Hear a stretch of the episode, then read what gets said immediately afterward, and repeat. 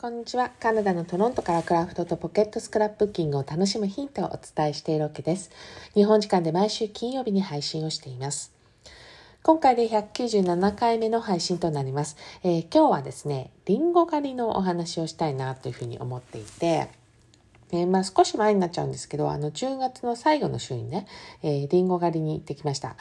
で、行ったのは、あの、チャドレーという場所なんですけど、まあ、ここはあの、人気があるからなのか、それともあの、コロナでこう、人数制限をね、しているからなのかわかんないんですけど、あの、事前にね、予約をしていく、そんなリンゴ狩りの場所でした。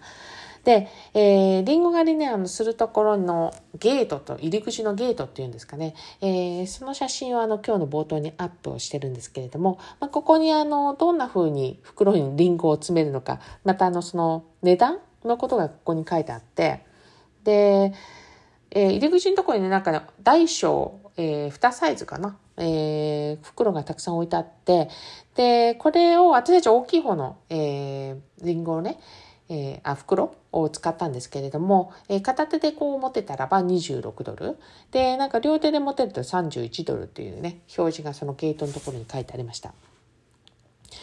で、カナダと日本のなんかリンゴ狩り、どっか違うとこあるかななんていうふうに考えたときに、まずなんかそのリンゴ自体なんですけど、あの、以前にね、あの配信の中で、カナダのフルーツって結構ちっちゃめだよねっていう話を、あの、したことがあると思います。で、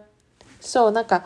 あの、例えば日本に富士っていうリンゴがあるじゃないですか。で、カナダでも今は結構比較的買いやすいリンゴになったかなと思うんですけれども、まあ、比べた時になんか一回りちっちゃいんですよね。こっちのリンゴって。で、リンゴ園にあったやつも、あの、なんとなくこんじんまりしてるリンゴが多いかなというふうには思います。で、あとは、あの、よくリンゴ育てる時とかになんかこう、袋かぶせたりするのあるじゃないですか。フルーツ育てる時に。ああいうのとか一切やらないですね、こっちはね。あの、リンゴはそのまま自然に育つよみたいな感覚なのかなうん。あの、たくさんリンゴとかも落ちてるしね、リンゴ園だとね。で、あとはあの、そのまま生で食べないクッキングに向いてるリンゴとかも、まあ、リンゴ園では育てていて、で、そのリンゴ狩りでそれも、あの、リンゴ狩りできちゃうみたいなね、ところがあって、で、まあ、まとまって種類ごとにこうやって植えられていて、その角っちょのところに、あの、説明書きみたいなタグがついてたりするんですよ。で、えー、去年実は、あの違う場所にリンゴ狩りに私たち行ったんだけど、その時にやらかしたことがあって、で、そのリンゴ園に、あの、グリーンのリンゴで、なんか茶色の島みたいなのが入ってる、あの、見た感じすごい変わったリンゴがあったのね。で、それ見て、あなんだ、珍しいとか言って、あの、ピックアップして、お家で食べたらむちゃくちゃこれ渋くてですね。そう、びっくりしたっていうね、話があるんだけど、だからそもそもその、だからリンゴがあのクッキング用だったんですよね。で、そう、だから説明読んだ方がいいんだけど、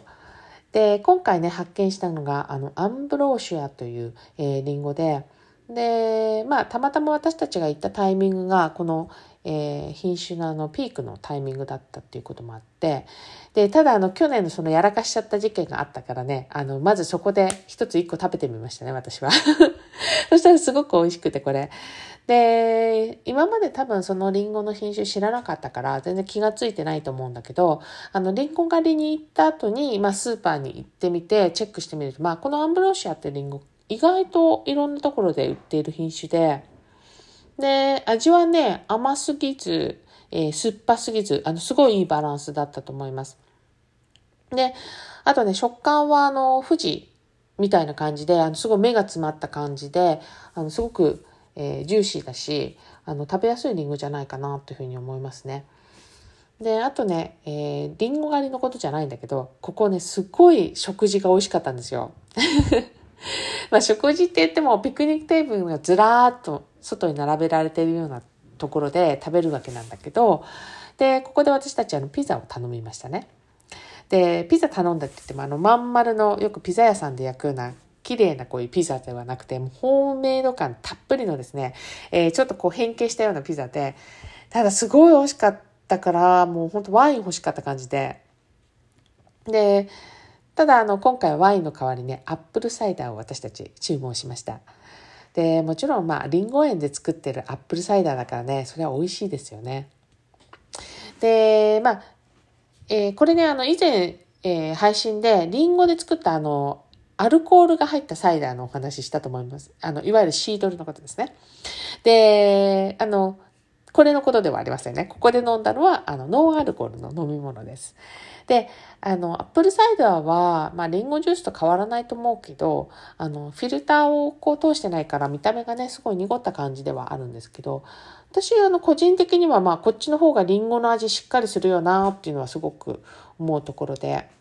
で、あとあの、使ってるリンゴによってもね、味が違ったりすると思うので、たまにね、あの、使ってるリンゴのあの種類がラベにラベルに表示したり、あの、されたりしてますね。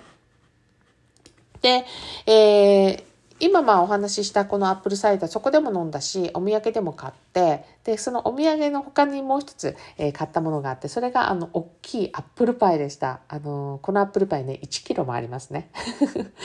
そうちょっとした重しだよねみたいな感じだったんだけど。そうでもう1回で全部食べられないと思ったからもう4分の1にカットしてで1切れは私たちでシェアして食べて、えー、残りはまあ冷凍したんですけれどもあのまあ日本のアップルパイみたいに、こう、パイ生地が層みたいになってるみたいなものではなくて、生地の部分、なんて言ったらいいんですけどね、あの、すごい柔らかめの、なんかポソポソっとさせたタルト生地みたいな感じ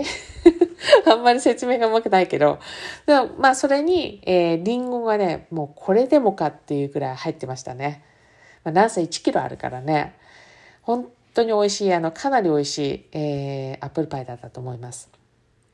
で、今回あの、ここの場所行ってみて、で、もともと私たちこれあの、友人に教えてもらった場所ですごく人気ある場所なんだよっていうふうに、え、言われてたんで、まあ、この辺納得の場所でした。本当に。で、かなりこれ広いリンゴ園なんで、で、一応あの、リンゴのある場所までこう乗り、物に乗っていくみたいなのもできたんだけど、私たちはあの、歩いて回ったんですね。まあ、こうやって歩いて回れば、あの、ちょっとしたエクササイズにもなっちゃうし、あの、配信でお話ししてないですけど、あの、ちっちゃな、えー、動物園的なものっていうのが、えー、中にはあったりするので、まあ、子供たち、えー、楽しめる場所も、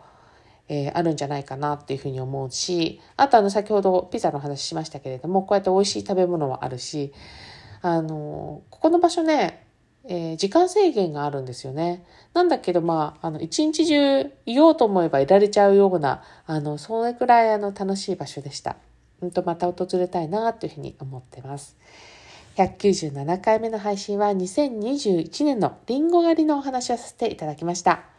最後まで聞いていただきどうもありがとうございます。また次回の配信でお会いしましょう。カナダ・トロントから OK でした。